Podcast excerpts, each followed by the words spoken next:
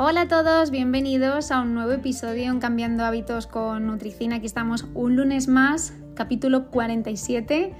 Eh, bueno, alucinante, es tremendo todo el apoyo, todo el cariño que hay detrás de, este proyecto. Y hoy vamos a hablar de un tema que a mí me parece súper interesante y que muchas veces en sesiones eh, hablamos, sobre todo pues por la importancia que tienen realmente estas sustancias químicas de las que vamos a hablar. Hoy vamos a centrar este episodio en los neurotransmisores. Vamos a ver qué son, los eh, principales, eh, sus funciones, por qué son importantes y lo más importante sobre todo cómo podemos regularlos a través de la alimentación, a través del ejercicio, a través de un estilo de vida óptimo y saludable con la finalidad de mejorar nuestra eh, vida, nuestra calidad de vida, de sentirnos mejor, tener mucho más bienestar y sentirnos más felices, que, que creo que al final todos buscamos un poco esto. Si os interesa este tema, como siempre, os recomiendo que os quedéis hasta el final, que bueno, lo escuchéis y que todas aquellas dudas que podáis tener eh, me las eh, dejáis compartidas por la vía que más cómodo os resulte y que arrancamos con ello. Empezamos la semana fuerte con este episodio dedicado a los neurotransmisores. No os lo perdáis.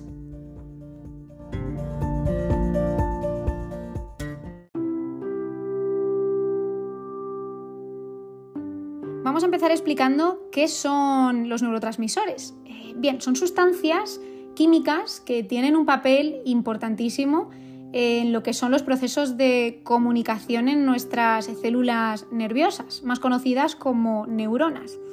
Estos eh, compuestos químicos lo que hacen es que permiten esa transmisión de señales eléctricas químicas a lo largo del proceso denominado sinapsis, que es el que puede eh, permitir eh, establecer esas conexiones entre nuestras eh, neuronas. Vamos a hablar de los neurotransmisores quizá más escuchados, más importantes y de sus funciones. En primer lugar, la dopamina. La dopamina está súper asociada con todos los procesos de recompensa, con el placer y el control del movimiento. Y también tiene un papel importantísimo en el desarrollo de la motivación, incluso en la toma de decisiones. Por tanto, va a ser muy interesante el tenerla eh, ajustada. Seguimos con la serotonina, que entre sus funciones podemos ver que contribuye a tener un estado de ánimo pues mucho más estable, también tiene mucho que ver con el sueño, con el apetito e incluso con la regulación del estrés. Y esto va a tener un papel clave y crucial en nuestro bienestar emocional, en cómo nos vamos a sentir y en cómo nos vamos a enfrentar a nuestro día a día. Seguimos con la noradrenalina, también conocida como norepinefrina que su función principal pues, está muy relacionada con la respuesta al estrés, ¿no? con ese estado un poco de, alerta, de vigilancia, de atención ante bueno, pues distintos estímulos a los que podemos estar expuestos y también va a afectar a nuestro estado de ánimo y a la regulación del sueño, por lo tanto también va a tener un papel importante en nuestros procesos. Seguimos con la acetilcolina, que tiene un papel clave en la contracción muscular, también en la memoria y en todos los procesos cognitivos. Por tanto, va a ser esencial para el funcionamiento correcto del sistema nervioso autónomo. Seguimos con eh, los GABA, ácido gamma aminobutírico, eh, ahí es nada el nombrecito, que va a actuar como un neurotransmisor que inhibe y de alguna manera reduce la actividad neuronal. Entonces, como veis, eh, está más presente en procesos de relajación y sobre todo esto nos permite el poder regular los episodios de estrés o de mucha ansiedad. Como veis, todos tienen funciones súper importantes y, necesitamos que se activen de la manera correcta y que aparezcan en los momentos en los que realmente necesitamos que lo estén. También el glutamato, que tiene una eh, función excitadora en nuestro cerebro y que está íntimamente relacionado con los procesos de memoria, con los procesos relacionados con el aprendizaje, incluso en la mejora de la plasticidad cerebral. Cuando nuestro cerebro está trabajando, se está moldeando para aprender nuevas cosas, asimilarlas e interiorizarlas. También las endorfinas, que estas sí que son un poquito más eh, conocidas y eh, que vemos que se asocian sobre todo con la reducción del dolor y con la sensación de bienestar y que muy frecuentemente vemos que se liberan durante el ejercicio o cuando estamos en situaciones placenteras, ¿no? Cuando estamos en un entorno relajado con amigos disfrutando, pues ahí nuestras endorfinas van a estar a tope y sobre todo, bueno, pues también diría a todas esas personas que em, químicamente están empezando em, a tener bueno, pues esas relaciones amorosas, pues ahí hay mucha más liberación de endorfinas. Esos inicios siempre son como muy intensos, ¿no? Y notamos que esas situaciones nos generan mucho más eh, placer. También la histamina, que tiene un papel clave en la regulación del descanso, en la respuesta inmunológica de nuestro organismo y también en la función eh, gástrica. Como veis, pues todos estos neurotransmisores interactúan mm, de una manera mucho más compleja de lo que yo os he explicado ahora de manera muy esquemática en este inicio y os quiero decir que mm, todos ellos están involucrados en una mm, gran variedad de funciones fisiológicas y psicológicas, por lo tanto nos ajustan y nos regulan. Y el equilibrio adecuado de estas sustancias pues es básico para que funcionemos de manera normal, para que nuestro sistema nervioso eh, funcione de manera óptima y pueda mantener la salud mental y física que necesitamos, ¿no? porque posibles desajustes o desequilibrios en los niveles de los neurotransmisores, en cada uno de ellos, pues vemos que se han asociado con distintos problemas, sobre todo a nivel eh, neuropsiquiátrico. Entre ellos pues hablaríamos de depresión, ansiedad, esquizofrenia, entre otros problemas. Por tanto, vamos a ver un poquito más de esa relación existente entre estas sustancias y ese vínculo con la alimentación y con el ejercicio, porque vamos a ver que de alguna manera la alimentación y el ejercicio van a tener un impacto significativo en eh, la producción y en la regulación de estas sustancias y de alguna manera pues esto va a influir notablemente en ese funcionamiento nervioso como estamos viendo, en nuestra salud física y por supuesto en nuestra salud eh, mental. Y vamos a ver algunas conexiones importantes entre la alimentación, el ejercicio y algunos de estos neurotransmisores que hemos ido comentando. Por ejemplo, el triptófano y la serotonina. Pues el triptófano es un aminoácido que es precursor de la serotonina, que es un neurotransmisor que, como veíamos antes, está asociado con el estado de ánimo y la regulación del sueño. Por tanto, pues una dieta que sea rica en triptófano, que lo encontramos presente en alimentos como el pavo, pollo, plátanos, eh, nueces, nos puede eh, ayudar y puede contribuir a eh, tener esos niveles adecuados de serotonina y que por tanto pues nuestro estado de ánimo esté mucho más estable, más regulado y que también nuestro descanso sea mejor. También tenemos otra relación, por ejemplo, entre la tiramina y la norepinefrina. La tiramina está presente en alimentos como el queso, el vino tinto y ciertos alimentos fermentados que pueden influir en la producción de eh, norepinefrina o norenadrenalina, que ya veíamos que es un neurotransmisor que está muy relacionado con esos estados de atención, de activación, de estado de alerta que nos permiten funcionar de una manera más rápida. También los ácidos grasos omega 3 y la dopamina, ya que eh, estos ácidos grasos están presentes, como sabéis, en pescados azules como salmón, también en frutos secos como las nueces, opciones de semillas pues como las eh, semillas de lino, las semillas de chía, y van a estar mucho más relacionados con esa función cerebral y con la producción de dopamina, que ya veíamos que es un neurotransmisor que está vinculado a una mayor motivación, a un mayor estado de placer y de disfrute por las cosas que hacemos y que en muchas ocasiones es súper necesario.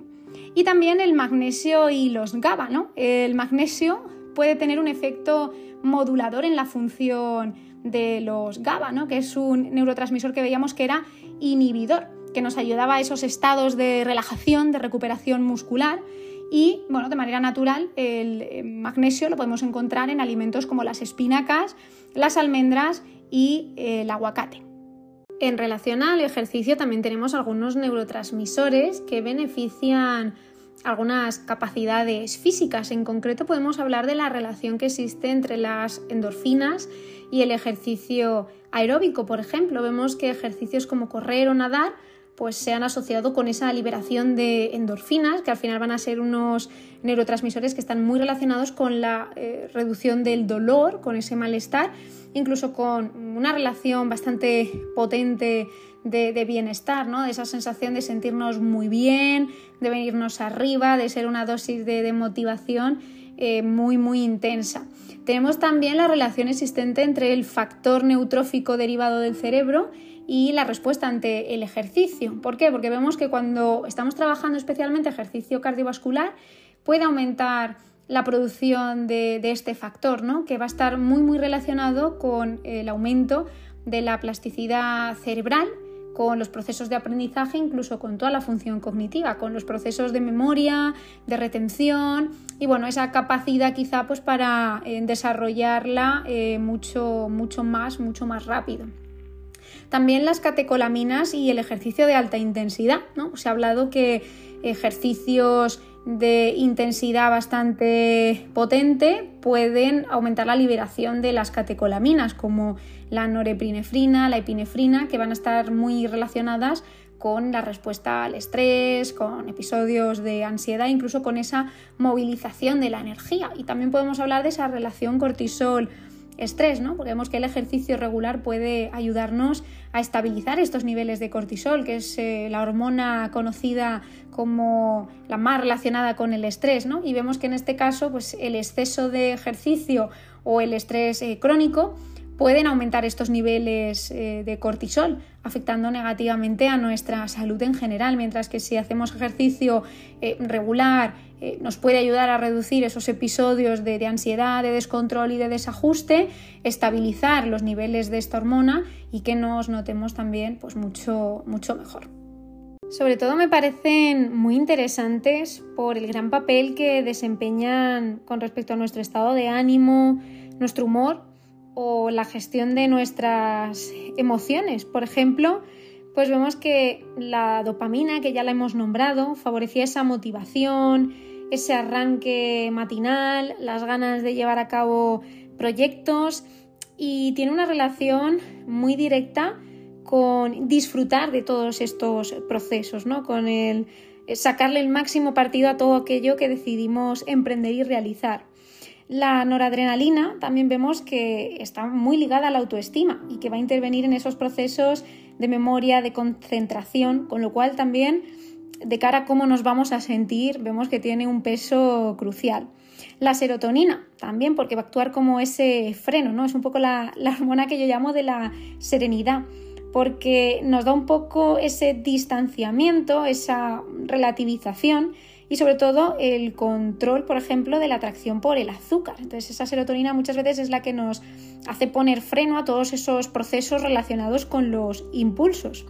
De hecho, me gustaría eh, aprovechar también para explicar un poco cómo es ese proceso eh, del alimento al cerebro, ¿no? Ese recorrido de los neurotransmisores y cómo los fabricamos a través de la alimentación y cómo se van a liberar después en el cerebro. Por ejemplo, pues la, tirosina y el triptófano sabemos que son aminoácidos que se encuentran en las proteínas y de alguna manera pues van a eh, competir por atravesar esa barrera hematoencefálica y entrar al cerebro. Una vez que mm, atraviesan esta barrera y, ya en las neuronas, la tirosina se va a transformar en dopamina y después en noradrenalina y el triptófano se convierte en serotonina. Entonces vemos que ahí eh, el hierro es un mineral que es indispensable para poder eh, favorecer esta reacción. Y que vemos que estos neurotransmisores, dopamina, noradrenalina y serotonina, se van a almacenar en esas vesículas con la ayuda de otro mineral importantísimo que va a ser el magnesio. Y eh, en esas vesículas lo que ocurre es que se, se fusionan de alguna manera con la membrana eh, neuronal y liberan neurotransmisores en ese espacio sináptico y después lo que ocurre es que estos neurotransmisores se van a fijar a distintos receptores y pasan a la neurona siguiente. Todo este proceso así brevemente eh, explicado eh, es muy complejo realmente y esto nos lleva a pensar que una alimentación desequilibrada puede ser el origen de, ciertos trastornos, como ya veíamos antes, trastornos mucho más complejos, pero también se pueden quedar en síntomas que nos merman en nuestro día a día, como esa fatiga durante la mañana, el sentirnos de repente un día con mucha irritabilidad, con mucha impaciencia, el tener mucho estrés, mucha ansiedad, el que nos apetezca picotear dulce en torno a las 5 o 6 de la tarde, es que nada es casualidad y tenemos que entender también qué está pasando en la parte interna de nuestro organismo, ¿no?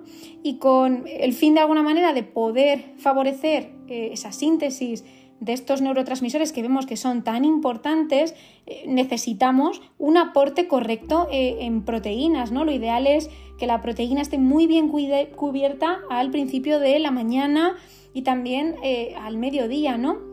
Y que tengamos un poco ese reparto de azúcares también en las franjas iniciales, carbohidratos más complejos durante la noche si los vamos a incorporar. ¿Para qué? Para ajustar esto de alguna manera a la crononutrición o cronoalimentación que escuchamos mucho, ¿no? El poder ajustar realmente nuestra manera de comer a cómo estamos funcionando biológicamente, ¿no? Cómo nuestro reloj interno nos regula, nos hace ajustarnos y ver que esto es algo mm, vital para eh, funcionar bien, ¿no? De hecho, hay un montón de estudios que podéis leer em, realizados sobre el ser humano, realizados en animales, que han demostrado que el aporte de, triptófano de forma libre o en forma de proteínas, pues con un contenido elevado en este elemento, se acompaña de una mejora de la resistencia al estrés, la gestión del humor, la depresión estacional y, mucho más importante, la calidad del sueño. Eh, por otra parte, pues eh, modelos de dietas que no aportan eh, suficiente triptófano han permitido demostrar que algunas personas pueden desarrollar trastornos del comportamiento y del humor, desde ansiedad, depresión, agresividad, etc.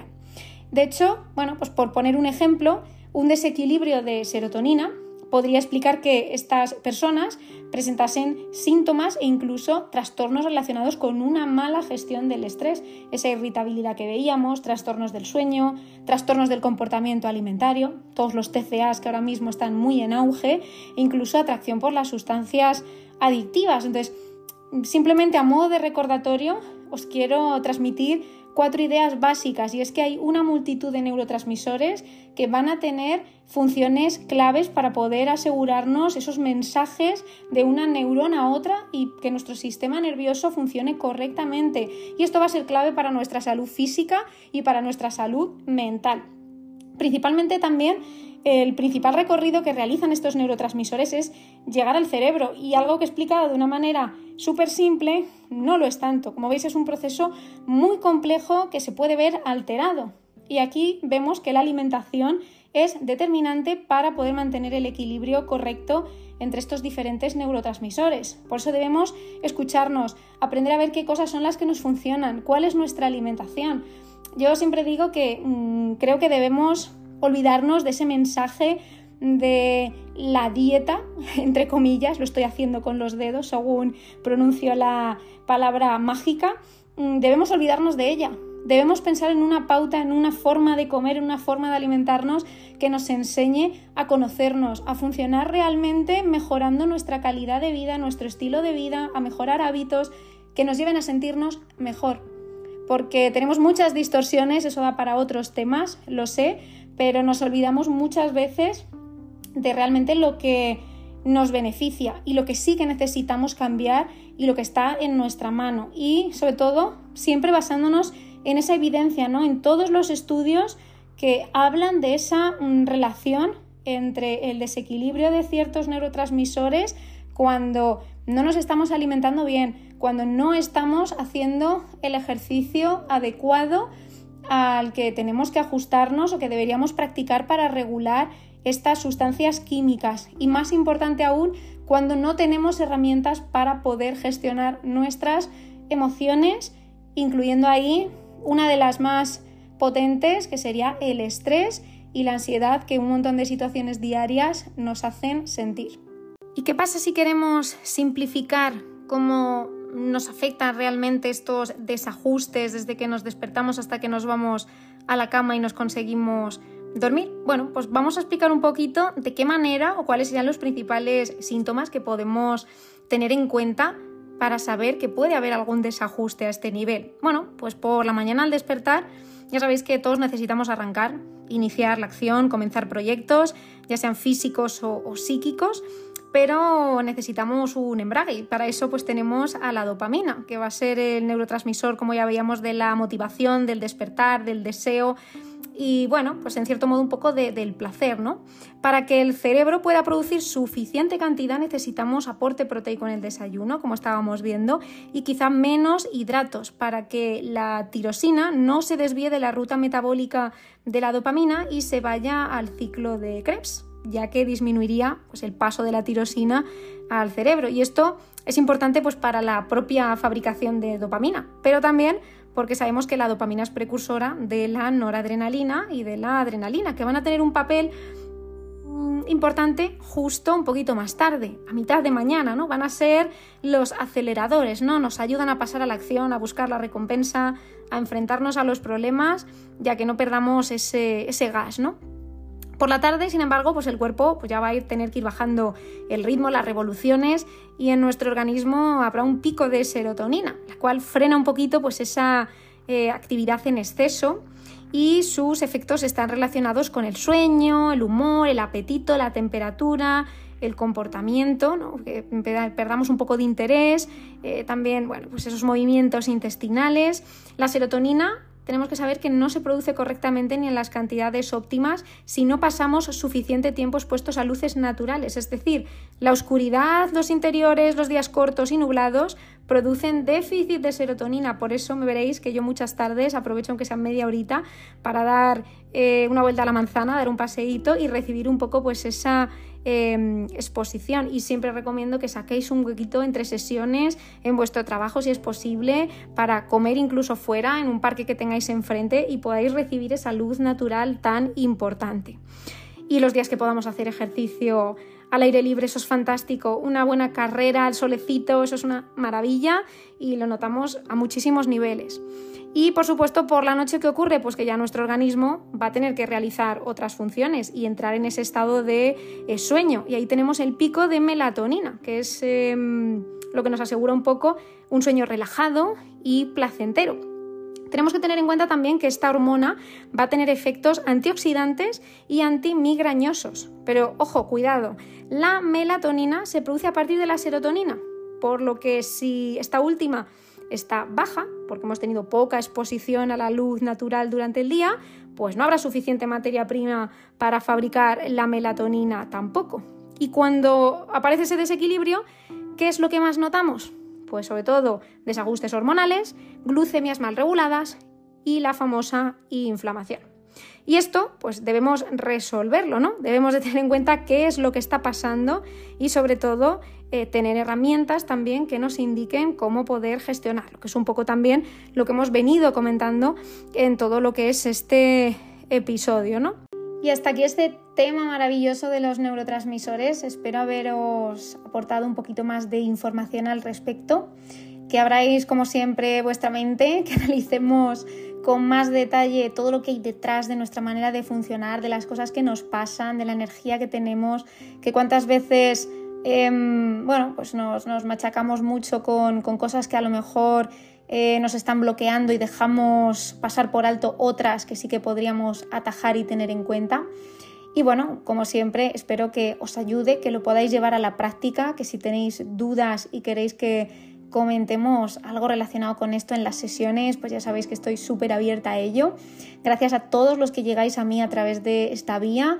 Gracias por todos los mensajes, el cariño, las preguntas, las propuestas, por todo. Me siento muy feliz de un año después seguir con, esto y os doy las gracias siempre porque creo que os lo merecéis y porque sois parte de esa motivación para que yo esté aquí cada semana. Y bueno, pues nos vemos en próximas semanas con mucho más contenido. Gracias por estar ahí. Que tengáis una feliz semana.